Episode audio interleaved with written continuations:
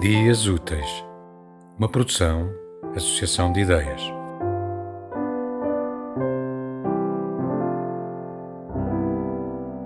Takba. Luang Prabang, 5 da madrugada. Roçar suave de asas de pássaros nas paredes das gaiolas de vinho. E a vida a acordar ainda embalada pelos braços da noite. Takba. Os monges aproximam-se para recolher as dádivas um risco desenhado a laranja, ainda bordado na fímbria da escuridão. Reina um silêncio, um rumor de vestes, de asas, de orações segredadas ao vento. Nali deposita o um punhado de arroz e um pacote de café no cesto do monge. Os seus olhares cruzam-se por breves instantes. Transgride sem querer, pois nunca se deve olhar um monge nos olhos, e ela bem o sabe. Um estranho tremor percorre-lhe o corpo como um choque elétrico.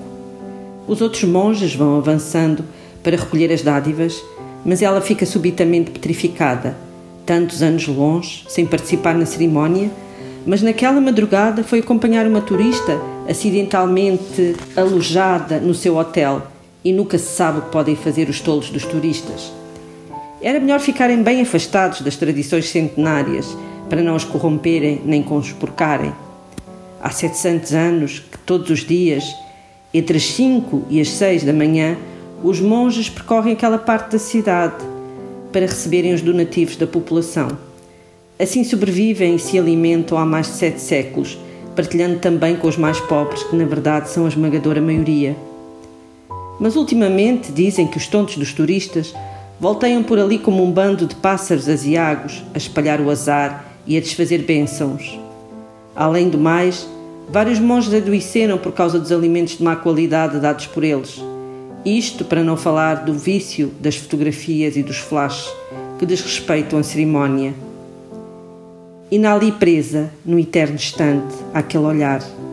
Imagina aqueles olhos no outro rosto mais jovem.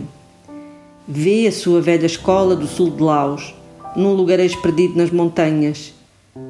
Serená, um menino um pouco mais velho do que ela, que lhe escreve bilhetes de amor breves passeios pela floresta, as mãos dele nas suas, o suave toque quente na sua pele, naquela idade da inocência em que tudo parece possível, em que os sonhos ainda não se corroeram, ainda não foram devorados pela ferrugem da realidade, nem rasgados pela lâmina dos contratempos.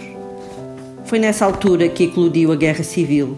Como um ovo de crocodilo há muito a ser chocado, a fera rompeu a casca e abocanhou tudo à sua volta corria o ano de 1963.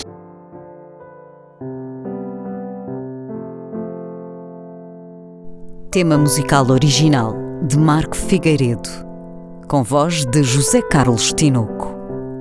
Design gráfico de Catarina Ribeiro. Consultoria técnica de Rui Branco. Concessão e edição de Felipe Lopes.